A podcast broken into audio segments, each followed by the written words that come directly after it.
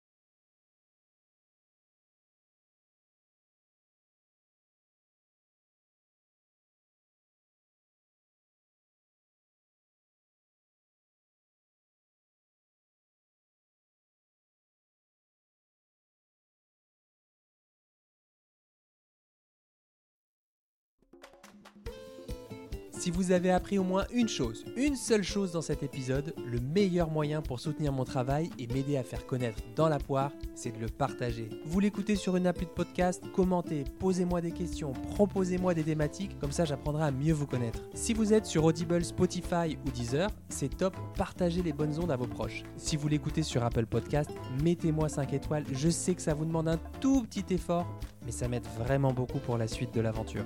D'ici là, restons en contact. Sur le blog charlesbrumeau.com, sur Instagram à charlesbrumeau, où vous trouverez un lien pour me rejoindre pour une consultation en visio. Merci de votre écoute, de votre attention, de votre temps. Mettez-les au service de votre alimentation.